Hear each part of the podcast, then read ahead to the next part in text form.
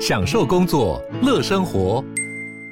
就算不在办公室，也能从容应对线上会议。HP Dragonfly 透过专业的 HP Presence 设计，内建降噪及会议快速键，搭配清晰的 Bang & Olufsen 音效，增强音讯及视讯功能。HP Dragonfly 顶级商务笔电，采用 Windows 11专业版，让您在会议中享有最佳的视觉和听觉品质。我是赵康，欢迎你来到赵少康时间的现场。我们现在请到的是尹启明尹部长，在我们现场。启明兄你好，呃，主持人好，各位呃听众观众大家好。对，天下文化跟这个远见哈，给你出一本书，叫做《晶片对决：台湾经济与命运的生存战》哈。那呃蛮厚的，大概有三百多页哈，这个三百将近三百五十页。我刚刚请教尹部长说写了多久？他说一年半哈，将近两年了。将近两年，你怎么当时就知道说晶片会打到这么激烈嘞？也没有啦，这个主要是 这这这一本书也是无心插柳啦。哦，因为主要我帮那个电电工会啊做了几个大陆方面的调研。嗯，然后那时候刚好是韩国跟日本发生这个半导体战争，是就是韩国就是法院嘛，就是做了个判决说日本的。哎，要赔偿这个呃，在二战的时候征用他们的一些劳工嘛？记得啊。哎，所以日本人很生气，说我已经都赔你了，怎么你还要我再赔你一次？嗯。所以呢，日本就搞了三个主要的呃半导体以晶片啊制成里面三个最主要的特用化学品啊，嗯，出口到韩国必须要进行管制。嗯。那那个时候我就警觉到说。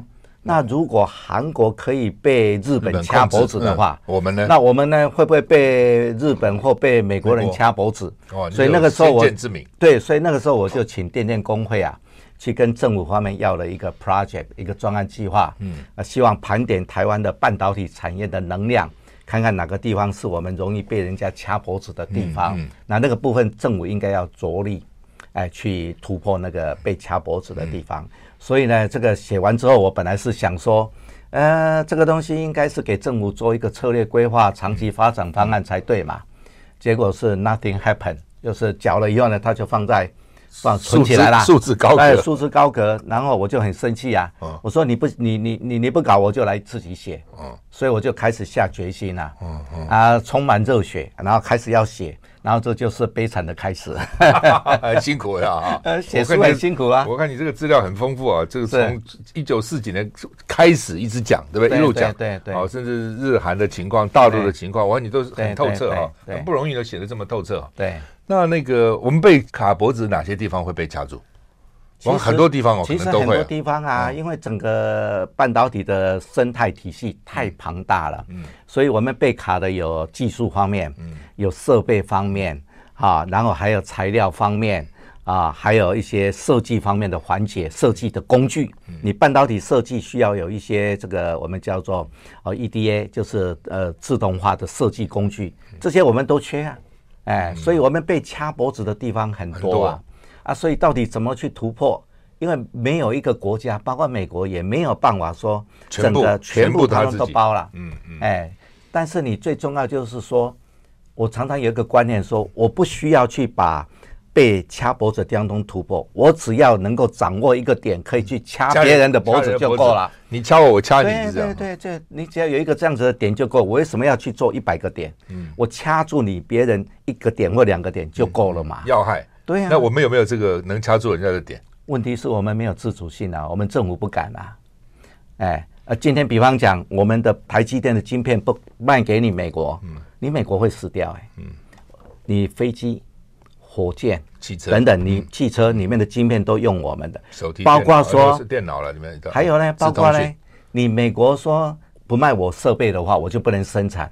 同样的，我不卖晶片给你，你那个设备也做不出来啊。嗯，所以彼此是掐住脖子的。嗯，结果我们有这样子的一个筹码，我们政府不会用啊。所以他这个设计晶片的机器里面也要用晶片，就是对对对对对。所以所以彼此互掐嘛。我们政府太软弱，什么都不敢，没有自主性啊。嗯，你今天不不去发挥你的自主性嘛？嗯，其实我们手头上有很多筹码。是啊，其实弱者本身身上其实还是有一些筹码。是，那问题你敢不敢去运用你这个筹码？嗯，哎。至少谈判的时候可以提出来嘛？对呀，不能不谈。嗯啊啊，今天都是完全就是谈美国讲什么，我们就配合什么东西去做嘛。嗯、哎，好，那我们话说从头了哈。是，最早我们知道是都是真空管嘛，要么收收音机，当时广播电都是真空管，那个发射机都是真空管哈。对。那后来就啊不行了啊，就要变电晶体哈。对对。一一路下来。到底这个半导体或是晶片是什么东西？为什么为什么变成这么重要？因为我念大学的时候啊，嗯、我们第一个月啊修电子学啊，是啊、呃、修电子学就是先学真空管。嗯，那因为真空管体积很大，是因为它的体积很大呢，这个不容呃，而且呢那个真空管容易破啊，不像那个呃半导体呢体积很小，嗯、然后呢它这个可靠度又高。嗯所以呢，到最后的话，真空管就会被电晶体所取代，而且真空管所能够发挥的空间比较小啦，体积很大。您比举个例子来讲，当初美国把两个东西当成战略性的科技，那个时候在美国的呃总统的呃顾问啊，科学顾问里面，他提出了两个，一个叫做面板，就就是我们现在在讲 LCD，好液晶显示器的面板，一个叫做半导体，因为 LCD 的面板就取代了。影像管就电视机那种 CRT 啊，那种影像管，所以您您看到那个战斗机上面呢，要看它那个面板啊。你如果是一般的那个所谓的 CRT 那种印象管的话，那个体积很大。但是呢，你如果用那个 LCD 啊液晶显示幕的话，就是只有一张平面，所以空间就减少了很多。所以它有它的战略性的价值啊。半导体也一样啊。半导体的话，因为它根据摩尔定律。所谓摩尔定律就是每十八个月，你的同样的晶片的面积上面的这个密度可以提高到一倍。现在还继续这样吗？还在继续推进，但是呢，速度已经达到快达到物理的极限，所以推进的速度会比较慢，不是十八个月。对对对对，所以它就在同一个。平面上、空间上，对。那个数目电晶体的数目，十八倍就加倍，是不是？就越做越小，越做越小，功能功能越强，然后塞进去的空的的那个电晶体越大。越多。哎，我记得有一次日本啊广告啊很很有趣，他在广告那个 DRAM 嘛，DRAM 那个记忆体啊，记忆体的时候，他他不是去广告那个晶片，他是广告那个日本啊那个下班时候的地铁。然后外面有人拼命把人要推进去。他的意思就是说，我一块晶片就像那一部的那个那那那一列的地铁，然后呢，我现在把越多的电晶体要塞进到那个晶片里面去，来表示说它的那个电晶体那个 DRAM 的呃功能越来越强大，呃储存的容量越来越大。所以这个很好玩呐，这个实际上它跟我们生活呢，那因为这个电晶体刚刚发明的时候呢，说是一颗一颗。后来呢，这个 TI 德州仪器呀，啊，啊，跟菲尔强张忠谋在那个德州仪器，对对对对对，嗯、跟 TI 呢，嗯、呃，他们两家呢，在几乎同时的时候呢，呃，发展出积体电路出来。嗯、因为电晶体本来是一颗一颗嘛，嗯、那你现在呢，它变成了就是说，呃，好多的电晶体可以集中在一块晶片上面去，就变成了一个积体电路，我们叫 IC 嘛，嗯、啊，就是这样子的形式。那刚开始的时候，它主要因为成本贵，最早主要用在，呃，军事用途、国防用途、太空上面去用。但是日本人把它引进到这个这个日本公司，像 Sony，把它引进进去以后呢，他把它用在电晶体收音机，嗯，就大卖啊，嗯，哎，所以呢，这个把半导体呢从军事从这个国防用途，把它变成这个呃消费者用用途的话，我们广播也很有，呃，很很很有。怎么讲很有关系了啊？是啊，从收音机开始，对，是是，发射机也是嘛，都是这样哈。那所以现在也就是说，那个晶片要越做越大，那但是里面要越越来越包含越来越多东西，挤越多东西在那里面，挤越多东西在那里面。啊，挤越多东西在那里面，主要有两个东西，一个就是运算的部分，一个就是要储存记容量那个那个资料的部分，所以一个叫记忆体。一个就是运算的那个那个中央处理器，嗯。啊，就是 CPU 啊，嗯，就是主要是这两个大的功能在那里面，哎，所以现在也就是说每个一方面这个晶片要越来越大，一方面里面这个什么要越越来几纳米几纳米已经变得越来越小，对不对？对对对对。那因为它那个那那个纳米啊，就是比较专业一点，因为电晶体就是有三只脚，有一般来讲三只脚才有会有放大的作用。那它有两只脚中间的宽度啊，那个那个那个宽度就把它定位为所谓几纳米的这个这个这个呃长度，它那个宽度就这样。那那个因为几纳米一直推进以后啊，那个宽度已经接近到原子的大小，嗯，所以接近叫做物理的极限。所以现在就是变成就是说，为什么台积电要到日本去？最主要就是从封装那边呢来提升它的这个呃密度啊，因为本来都是平面嘛，它现在要把它变成三 D 的封装啊，让它这个同样可以达到啊这个呃摩尔定律推进的一个效果。就是说讲讲到台积电，不是说每年都有很多专利，很多专利，它那个专利到底是什么？都是制程方面比较多啦，就制造的那个程序，因为。诶，台积电最厉害的就是那个制造程序。台湾其实厉害在这方面的。诶，对对。那因为那个台积电，因为半导体的这个呃产品，一个就是代工嘛，一个记忆体。那代工主要是属于我们叫逻辑晶片，就是我刚刚讲到的运算的部分啊，那个逻辑晶片。那那个东西的话呢，它是要讲求三个东西：品质、价格、交货期。那品质呢，就是说你这个东西的可靠度要非常好，价格又要低，交货期又要缩短。可是台积电有多少客户？有五百多个客户，每个客户有不同的产品，它不一个客户要求。五百客户就有五百个技术，然后呢，每一个客户又有不同产品，所以你可能要乘以二乘以三，所以他每一个客户进来的产品呢，他所用到的制程都不一样，你台积电怎么管？这就是台积电最厉害的地方，厉害的地方，对，最厉害的地方，它要能够你客户来的东西，我要很能够很快的时间能够交货给你，这就是交货期。这等于等于是 tailor tailor made，哎，对对对，就像裁缝一样，帮你不同的人身材不同，没错，做不同的这个产品。我们休息一下再回来。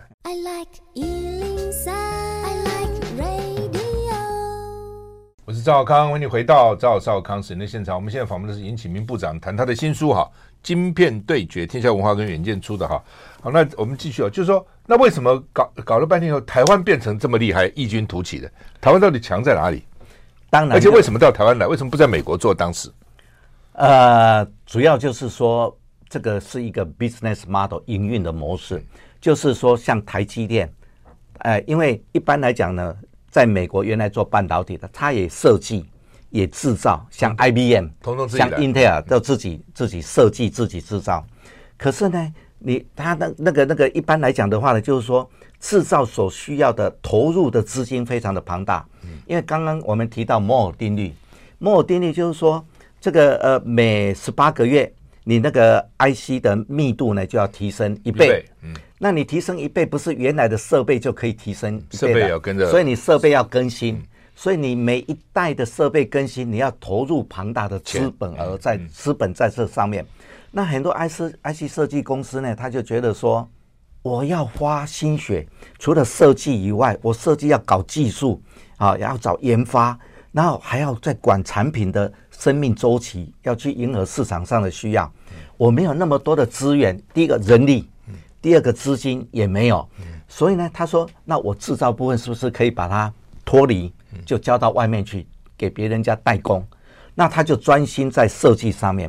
所以，包括现在的所谓的 AMD 啦、NVIDIA 那些公司的话，那个最美国前三大的那些设设计的，都是搞设计。嗯，他专业在那个地方啊，他这个也赚不少钱，对不对？对，可以赚很多钱。哦，那个利润更高。嗯，那个利润更高。制造的话，那个对对比较薄嘛。那这个呢，刚好就给了我们台积电一个机会嘛，给给了台积电，给了联电那个专门做代工的这样子的机会。所以我常常讲，产业发展有时候也要碰到机会。机会了，但是我们也失败过啊。嗯，我们失败过 DRAM 嘛，记忆体啊，那是在两千零八年的时候啊，雷曼兄弟啊，美国雷曼兄弟这个呃引起的一个全球的经济海啸。那个时候我们的 DRAM 呃记忆体呢就被打趴了。哎，那个记忆体跟这个代工是不一样的。当初呢，因为我们自己没有掌握技术，所以大概有五家、五家、六家企业呢，DRAM 嘛，那个时候就亏了呃这个几百亿，然后银行的那个呃呃债务到期了以后啊，哎要还钱啊，也是几百亿都要到期，所以那个时候我们就是 DRAM 就是这样被打趴下去。那个时候是马英九当总统的时候啊，我们本来要整顿 DRAM。后来失败了，那个我记得那时候还希望呢有人出来整整顿嘛。对啊，那个是机会呢。其实那个机会是，如果台湾掌握到那个机会，可可以掌握到，今天韩国三星就不会这么强大。对啊，为什么那时候没掌握？我记得还有当时有业者跟我建议，是说美国有一些顶尖的公司已经不行了，是我们设法把它买来，呃，那也是一条路啊。美光，我有跟马英，我有跟马英九建议啦。那时候美美光也也对不对？就是可以，美光也是嘛。我有跟马英九建议啊。对对。好，后来不知道怎么，他都交给谁去研究，后来就不了了之还是怎样？然后另外呢，另外那个时候还有一个商机，因为第一任最早我们发展都是做个人电脑用的，可是那个时候有一个市场出来了，手机，还有平板电脑那种移动式的。呃，设备啊，它所需要用的 DRAM 跟一般电脑上不一样。刚好我们看到那个商机，准备要搞那个东西，结果后来发生问题，八八风灾。八八风灾的时候啊，整个后来哎，刘院长那个内阁就总辞嘛，这个后面就没有人愿意去推动嘛，所以那个机会就丢失掉了。当然还有到时候谁来主其事啊，什么啊，这个业者也很复杂了，那又是另外一个题目去了。是了，是。好，那呃，再再回来就是说。联电当时我们有两家嘛，就是金元双雄。是。后来为什么就台积电起来，联电后来就好像，但现在联电还不错了哦，还因为它做比较低阶的还还不错啊。我们叫成成熟的啊。对啦。那会会会差那么远？为了什么差？这个有时候跟经营者会有关系的。愿意你愿不愿意在技术方面去突破，愿不愿意去大胆的投资下去，这个都是有关系。对。那比方讲像。台积电的话，它还碰上在技术上的突破，也是碰到一些好的高手。比方讲，有一个人叫林本坚，林本坚的话呢，他就是在在光学的应用上面呢，他有一个呃创新的想法。结果那个创新的想法就让台积电在技术上突破过去，所以能够进入到纳奈米的阶段里面去。所以呢，这个台积电本身也是有一些除了市场上的机会。但是它本身在人才内部的高手方面呢、啊，嗯、也是帮了台积电在技术上的突破有很大的功能啊。是，我我都了解，因为我也认识里面一些人嘛。是，他们现在已经不是只是什么台湾的人才，对，全世界的优秀的他都都修。对，而且说里面很多很厉害的是大陆人，大陆在美国拿到学位，然后在大陆在美国工作，在美国然后人。甚至还有什么巴西人呐，不同的人，所以里面全世界的人才都吸收，不是只有台湾的。没错，光靠台湾是不够，这是最高阶、最厉害的那些工程师这样。好，哎，那回到日本哦，日本为什么原来很厉害啊？对，怎么被美国这样打他就打趴了呢？所以美国那么厉害，一打说打趴你，日本算是很强大的。对啊，啊，这个就是因为美日半导体战争的时候啊，那个时候美日本本来强的，日本这个讲故事又很，因为日本被美国欺负啊，用经贸易战啊。不是从半导体开始，它从早期的钢铁、纺织、电视机等等啊，都被美国人压着，用那个贸易战的方式啊去。还有日币的升值，你看从三百变成八十几。那个是后面那个广场协议的时候 搞死了。然后那个时候美国就用就制造氛围，就把半导体当成一个国安问题。那个时候就就从那个半导体开始说半导体是国安问题，所以呢，美国就开始要制裁。日本，所以后来就搞了一个美日半导体协议。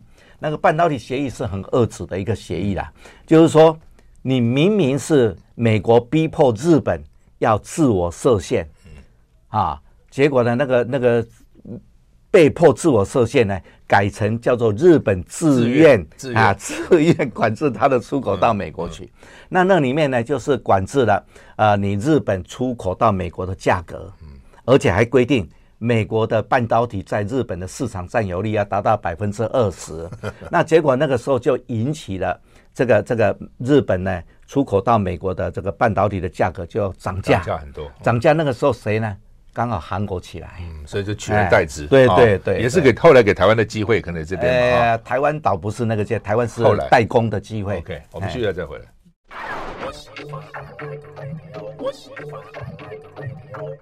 我是赵康，欢迎回到赵少康时间的现场。晶片对决啊，尹部长花了一年半到两年的时间写这本书，内容非常的丰富，非常的精彩啊。那好吧，日本不，那日本怎么这么甘愿啊？被美国这样欺负到现在，还对美国言听计从？因为日本的安全要靠美国啊，靠美国哈，靠美国啊。然后这是第一波啊，就压着。然后结果呢，后来美国又跟了几个国家签了一个广场协议。是广场协议就是要各个国家的币值要升值。要升值，因为美国贸易逆差太高了，所以逼着他们要升值。那升值本来呢，各个国家都讲好要有一个升值的幅度，就没想到日本呢，那个升值呢，变成一升值以后呢，就这个升值的趋势就不可阻挡，就一直拼命往上升值啊，拼命日元往上升值之后呢，它出口就没有竞争力嘛，所以很多呃企业就往海外移动，所以日本广场协议之后，这个制造业开始往外移，然后呢，这个你刚刚我们提到了，你半导体你如果要进入到新一代的制程，你又要投资设备进去。日本大企业没有钱呐、啊，所以到最后就把这个有关半导体这个部分呢就丢了。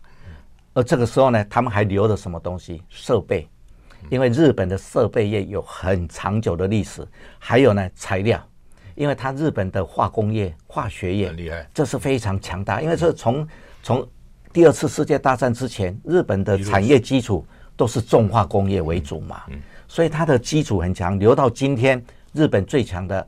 还是在材料跟设备方面，嗯，哎，嗯，所以它可以卡住韩国，这个道理。对对对。那台湾是后来怎么起来的？为什么会当时孙运璇啊、李国他们想到要搞这个，要又后来又把这个呃张忠谋从美国请回来等等？其实当初，其实这个我讲讲，因为其实台湾发展这个半导体才完全是一步一脚印这样子上来。为什么？因为政府只是帮你突破的那个。那我们常常讲叫门槛，或者是叫做静摩擦的阶段。接下来市场的竞争就是靠你自己。动摩擦要靠你自己了啊！对，动摩擦靠你自己，你自己要去奋斗。嗯，对对，我政府只是帮你，没人把你介绍完了以后，你们自己两个就去谈恋爱嘛。嗯，就是变成这样。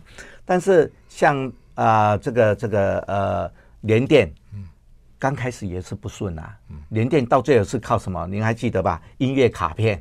啊，那个那个耶诞耶耶耶耶诞卡片啊，那个一翻开以后就会叮叮咚叮叮咚就会唱歌了嘛，对不对？所以那个时候是很很，所以它就叫杜小月嘛。所以联电那个时候就靠那个杜小月啊。那时候真的很基础，很 primitive 哈。对对对，那台积电也是这样子啊。那因为那个时候政府呢，就是说，呃，这个呃呃，我只是帮你辅导说，哎。我们叫做衍生公司出来，那么剩下的就是你。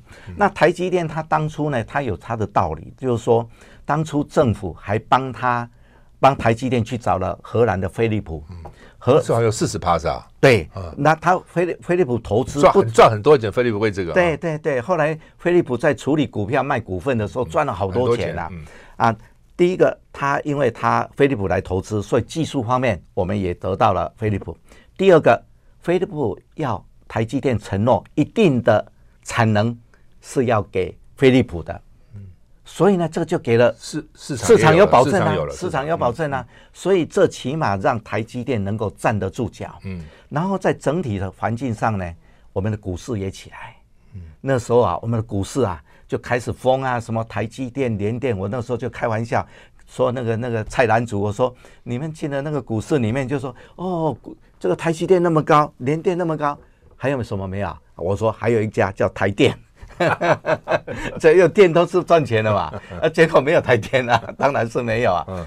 另外呢，就是说那个时候台积电它本身还要靠 IC 设计公司，你要有 IC 设计公司丢单子给你，IC 设计公司是台积电的衣食父母哎。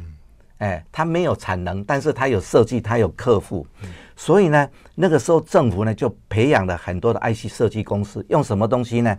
政府有一个规定，你投资给 VC 的话，嗯、创投的话，嗯哎、你投资 VC 的话，可以投资抵减百分之二十，嗯，税可以抵减。对，嗯、我我一家企业，我投资到一家创投公司，我投资一亿，我可以抵税抵两千万。嗯所以大家就开始去支持创投啊，啊，创投就是去支持联发科啊这种企业啊，所以设计公司就起来啊，啊，设计公司就拼命丢单给给给给这个台积电啊。设计公司有客户嘛，是不是？对对，设计公司叫他客户叫他设计什么，他就再丢给台积电。对对对，然后他就丢到台台积电。所以为什么今天台积电有五百多个客户？不是只有苹果啦、AMD 啦那些大客户而已，他有五百多个客户，大大小小。哎，他跟生跟客户之间是一个生命共同体，所以呢，政府的投资环境也有啦，所以可以看得到这个科学园区一成立，有给了很好的环境啊，给了租税，还有给人才。那时候海归派都过来回来啊，所以那个时候根据科学园区的统计啊，科学园区里面每三家新创的企业里面有一家，他的创他的 CEO 啊是从美国回来，所以科学园区一成立了以后，就建立了一个生态体系，ecosystem 就建立起来。台积电也需要靠 ecosystem 嘛，哎，因为我举一个例子来讲，九二一大地震的时候啊，电不够。因为中寮中寮，我们在南投中寮变电所就垮了，嗯、所以南电要北送就不是很顺嘛。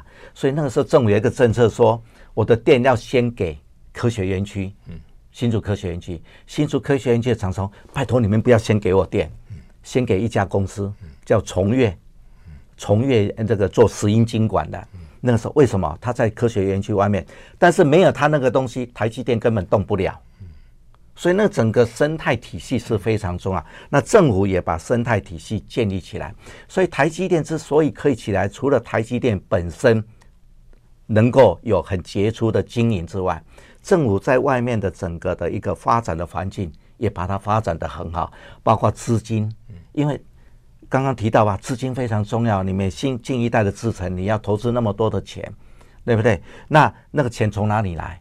你你今天政府给了很好的股市，给了很好的一个 VC 的一个起来的一个机会，啊，还有呢，又科学园区给了你这个进来的企业可以免税等等，在管理上经营的非常的好，所以整体的经营环境，我说产业环境再加上企业自己的努力，台积电才能够成功嘛。嗯，主要是这样子。尤其我们当初您可能还记得，有些人也反对，就是股票嘛。就是给员工那个、那个、那个奖励啦，哎，奖励嘛，就给股票嘛，啊，那个时候都是按票按照那个票面来课税嘛，不是按照按照现在用市值来计来课税嘛。所以对科这个工程师们很大的鼓励，他们愿意做了啊。而且新竹科学园区里面还有一个啊实验学校啊，那个学实验学校从从从这个都是双语教学啊，那个给海归派的人呢，他的小孩子能够有在这个地方继续受教育。啊，所以他给了一个很好的生活的环境、产业发展的环境、生活的环境，通通都加在一起嘛。嗯，哎，所以政府的环，政府就是创造一个环境了，对，让你们自己去发挥了。对，这个蛮。竞争力是你自己去发挥啊。那现在到底怎么回事？这个政府，您是说哪一个？现在的政府他不做事啊？他现在怎么这样？像像像我我记得今天今天好像好像是昨天还今天说赖清德跟跟谁还提到跟日本啊。还提到我们台积电要到熊本去投资的事情，我说你政府根本没做什么事，都在把企业当 ATM 啊，嗯，丢出去这样子，就就在在在 ATM。那台积电去熊本那个是台积电的本事啊，因为台积电需要，因为要跟 Sony 合作，他要做那个那个特殊用途的半导体啊，他跟去美国不一样，去美国是被压着去的，压迫去。但是我们政府什么事都没做啊，因为我们政府现在啊，因为。老实讲，现在这个政府里面没有产业的人才，官员里面没有产业的人才，都是搞政治的了。对啊，所以他也拿不出任何有效的方案出来，没有远见哦。对，我觉得每天想的都是政治斗争，都想都是政治，真的是要命。这么好一个台湾哦，被他们糟蹋成，很可惜啦，很可惜。休息一下再回来。I like 我是赵少康，欢迎你回到赵少康时间的现场。我们现在访问的是尹启明部长，谈他的新书《晶片对决》，很好看啊！天下文化跟远见出的哈。好，那发展到现在本来都好好的，为什么台积电突然受到这么大压力，又要他去美国设厂？听说还在考虑要德国、新加坡，甚至还有加到越南等等，怎么变成这样子的？那个就是美国把它引起的嘛。嗯，主要的起源就是刚好呃，在两三年前有一个汽车晶片。汽车所用的晶片短缺，短缺，嗯、短缺以后呢，就开始引起大家的紧张，嗯、包括德国的这个这个商业部长啊，也来请我们帮忙啊，日本也是来啊，因为我们下面有两家车店嘛，我们楼下对 对对，一个 Infinity 一个 Mini 嘛，对对对，Mini 有一次我就碰到那个经理啊，店里我说销销售好不好？好，好的不得了，我说问题哪里？交不出货，就交不出货。他都要 delay 半年到一年才能交得出货，没有晶片啊，就是啊，为为什么会汽汽车晶片也不是多高级晶片，为什么会缺呢？对，因为原来就是碰到疫情的时候嘛，需求就降低嘛，啊，需求降低，汽车汽车方面的需求一降低，结果那个需求刚好是填补，就是给谁拿去呢？给 IT. 就是那个什么呃，因为疫情嘛，所以大家就宅经济嘛，所以你手机啦、你的笔电啦，还有对，还有包括 data center 数据中心的那些 server 啦，所需要的晶片就被他们抢去啦。等到你这个车汽车车市开始恢复的时候，你抢不到晶片了嘛，因为晶片都被人家拿去啦。而且你汽车晶片，老实讲，利润比较薄啊。它的车车用的晶片利润比较，因为它的制程不需要不需要太复杂，太太复杂，所以呢，它就是发生了恐慌。结果美国就从这边开始引发了什么供应链的问题，供他就开始强调供应链的韧性，然后再加上美中对抗，他就把它这个半导体呢，就把它引入到一个非常重要的叫做国安问题上面去。所以美国白宫就那时候开始进行了五项的。关键的材料，关键的产业的百日评估报告，啊，就从那边来，就开始不断的结合了对美国跟中国大陆之间的呃政治方面的对抗，就把半导体当成一个科技的核心，对抗的核心。所以美国就从那个时候开始就源源不绝的出手这各式各样的政策方面的手段，包括出口管制啊，出口管制的范围就越来越。越越深，越来越广，啊，就变成这样子的一个情形。所以呢，到最后他发现说，哎呦，他的所需要的这种最尖端的半导体都是靠台积电。那台积电呢，他又跟他又在跟中国大陆对抗，那两岸之间不是很危急嘛？所以他就觉得说，哎，这些尖端晶片，他所要用到的在战机上面的晶片，在在火箭、在飞弹上面的晶片，通通靠台积电，百分之九十二。通通靠台积电，百分之八是韩国，他说不牢靠，所以他就逼着台积电要到美国去设厂嘛，啊，就变成这样起来。而、啊、美国设厂呢，他用什么条件？他说我要补贴，啊，补贴他就去搞一个晶片法案，啊，晶片法案呢，搞了半天，搞了一年多都还没通过，啊，因为没有预算嘛，你你说我要补贴没有预算嘛，搞了一年多，参众两院一直不合嘛，就没有办法通过。啊，结果等到通过的时候呢，现在要接受申请，结果里面又附加了一家堆一大堆的条件，哎，所以台积电开始不知道就跑去了。啊，对啊，他不搞清楚就跑去了吗？对啊，那个是川普时代啊，啊，川普时代他就迷迷糊糊就答应了，哎，因为大概我我不晓得，因为大概是他没有答应说要给补补助，啊，补助结果你也不跟他谈清楚，嗯，所以呢你就去了，啊，结果没想到你接受补助还要给他那么多条件，嗯，哎，第一。条件就是说，你拿了补助，那个补助还不是很多哎、欸，赚的钱还要分他，哎，对，分利润、啊、一个，还有什么机那个营业机密啊什么，也要让他知道，给他，哎，所以这个美国根本，你像这个他的那个国安顾问，前两三天才谈在在布鲁金斯的啊，在布鲁金斯那个那个那个那个智库演讲的时候啊，他还反对所谓市场经济哎，嗯。美国一向主张市场经济，结果那个国安顾问那个苏利文他在演讲的时候就反对说，美国今天之所以制造业会流失，主要就是因为市场经济的关系。所以这个美国已经 走回头路，我觉得这样已经我是觉得全球化也不全球化了，现在反正就搞这个。对对对，他他我是觉得说这个美国怎么有一点脑筋不是很清楚。然后张忠谋在跟他们讲说，你们呢？这他他他在讲的时候他。他不是讲当着那个拜登的时候啊，在那个阿里山那那个那个台积电在移机典礼的时候，他不是讲吗？全球化几乎已死，嗯，对不对？他不是讲了这句话吗？啊，结果美国官员说那是他的看法，他说他们信心满满啊，他们这些招数可以让美国的半导体产业重整起来。我是觉得说不太可能了。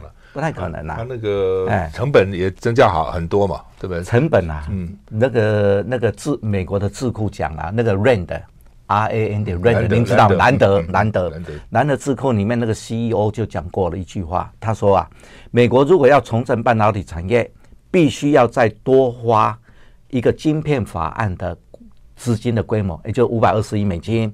第二个，你要再多花几十年。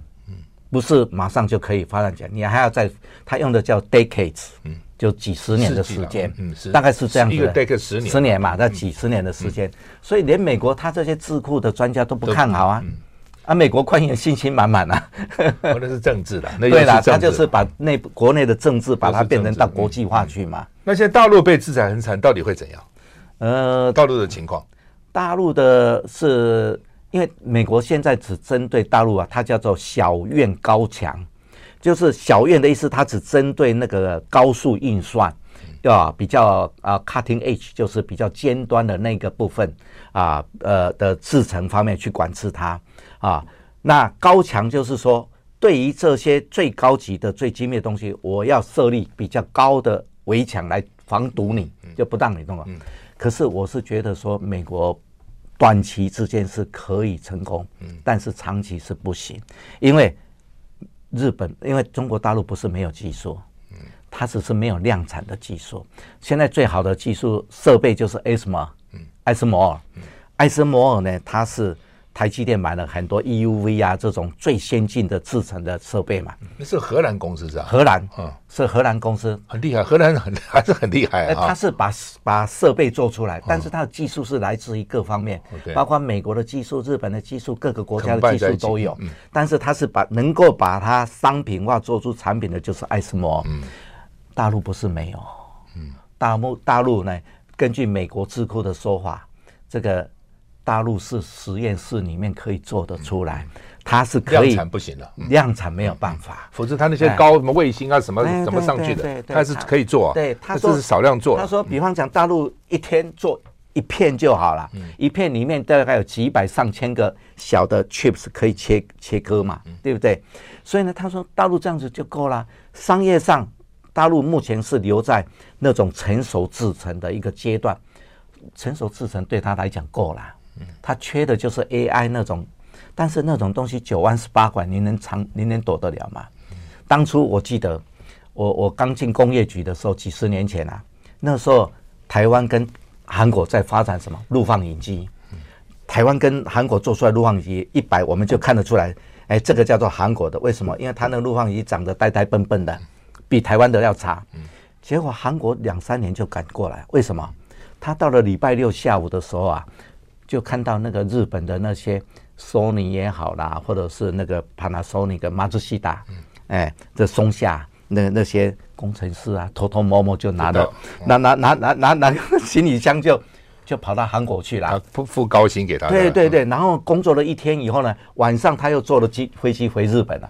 所以这个技术往往都是这样子漏掉的嘛。嗯，哎，很难了，就是很难完全防完全防堵，真的很难。我们继续再回来。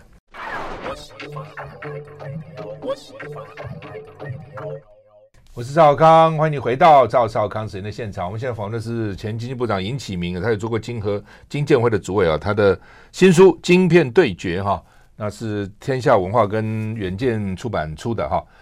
大家听尹部长就知道，他这因为自己亲身都经历嘛，他这一路这样走过来 哈，一路走过来非常清楚啊。他不是只是纸上谈兵哦，不只是东抄西抄，他真的自己经历了啊。我们只剩下五分钟，给我们做个结论吧。是啊，这个未来啊，我们台湾在半导体上啊，会面临非常重大的挑战。嗯，第一个重大挑战就是说，因为美中之间啊，啊，这个大陆被美国制裁，可是要知道，我们最大的市场是在大陆，因为我们的半导体 IC 啊，光一个 IC 啊，我们的出口里面啊，大概大陆占了我们将近百分之六十。嗯，我们的 IC 出口里面，大陆就占了百分之六十，所以呢，这是一个一个问题。第二个问题就是说，美国将来会对台湾呢，呃，可能在政治手段方面呢，会施展的更多。因为美国的政治手段，我们可以看得到了。第一步，先把我们的这些，呃，这个呃下游的组装厂要移出去到东南亚，就像手机的组装、电脑的组装等等，通通都要移出去。接下来第二步就是把台积电移出去。第三个阶段就是把我们关键零组件逼着他们要到海外去设厂。现在最出最著名的一个例子就是，呃，印刷电路板，也通通都要啊到东南亚去。他们那个协会已经出去了三次了。所以在这样子的一个情况之下，台湾面临了很大的政治压力。那第三个方面的话呢，台湾面临的一个竞争的压力，就是未来的台积电的三纳米要进到两纳米。现在日本跟韩呃跟美国在进行合作的关系，因为日本也成立了八家公司，成立了一家公司叫 Rapidus，他们的目标就是要生产两纳米的晶片。那他们也跟 IBM 技术合作啊。那 IBM 呢，在两纳米的技术，他们都已经开发完成了。所以呢，台湾在将来的尖端的半导体的制程技术方面，会面临更大的一个挑战在那个地方。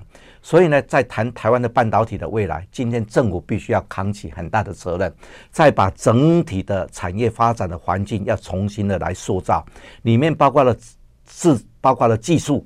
台湾的技术在哪里？不能只靠台积电。像我们过去台呃工研院发挥了很大的功能，工研院也是跨部门、跨学门的研究台湾最好的一个技术的能量。或像光电啦、像材料啦、像机械啦、啊，台工研院有这样子的一个具体的能量。政府必须要好好的运用工研院来打造台湾的未来半导体的发展的一个技术的基础。第二个呢，就是说，在整体的租税的环境方面，可能要重新检讨。因为今天我们看到日本用大量的补贴，美国用大量的补贴，印度也用大量的补贴啊，韩国现在在租税也在大量的补贴，欧盟现在一个晶片法案也等着要通过，全世界都在用补贴，用一个一个租税的条件。可是我们呢，整个环境呢是落后，我们在这方面呢是欠缺很多，我们政府也不给。租税方面的呃优惠的条件，所以也不给补贴，所以呢，在这样的情况之下呢，可能呢，就是说产业会慢慢的被逼出去，因为全世界都在搞保护主义，哎，保搞保护主义啊，所以呢，这个全球化都要变成各自壁垒分明了。所以美国讲了一句话，非常非常美丽，但是非常险恶，那句话叫做友岸 ”（friend showing），就是朋友的友，海岸的岸，友岸，友岸呢听起来是非常。非常美丽、非常温馨的，可是里面包藏祸心，就是要把台湾排除在外。所以张忠谋讲了一句话，在美国讲了一句话，说：“你们美国的有岸没有包括台湾，嗯，啊，就是把台湾当成什么危岸嘛？我讲危险的危嘛，啊，海岸的岸嘛，不是他有岸变成危岸，他不止没有当成朋友，还把你当成危险的地方，所以逼着我们的产业要外移，出去出去，要要出。现在讲说台台湾 Plus One 嘛，对。”重要的工业都叫你，除了台湾有厂，海外有厂。有厂，嗯，然后慢慢的他说，因为你台湾呢，两岸之间未来要发生战争，嗯，所以呢，他就逼着说，供应链你如果没有在东南亚有设厂的话，不买，他就不买你了，没有 second source 了。所以这些问题都必须要我们政府重新来呃评估，来盘点我们整个的产业发展环境呢，能够有一个长期发展的方案，把它拿出来落实下去，嗯。哎。这也是两岸呐、啊，所以它又归结到两岸嘛。对，两岸不和平，这些问题都发生了；两岸和平，这些问题都没有了，变成这样子。哎，这跟乌俄战争一样，我们现在还看不到 结果到底是怎么样。好，今天非常谢谢尹启明部长啊，跟我们谈晶片对决，谢谢。好，谢谢，谢谢，谢谢，谢谢，感谢，感谢，感谢，感谢。